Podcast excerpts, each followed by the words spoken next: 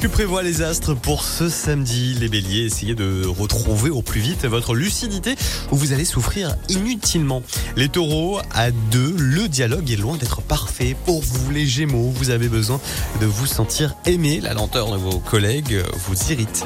Les cancers, vous impulsez du dynamisme au sein de votre sphère familiale. Pour les lions, vos relations peuvent être bénéfiques et ce, bien au-delà de toutes vos espérances. Les vierges, montrez-vous un petit peu moins sérieux afin de vous consacrer davantage à vos amours. Les balances, vous n'avez pas envie de vous ouvrir aux autres et vous allez avoir, vous allez avoir du mal vraiment à rester tranquille.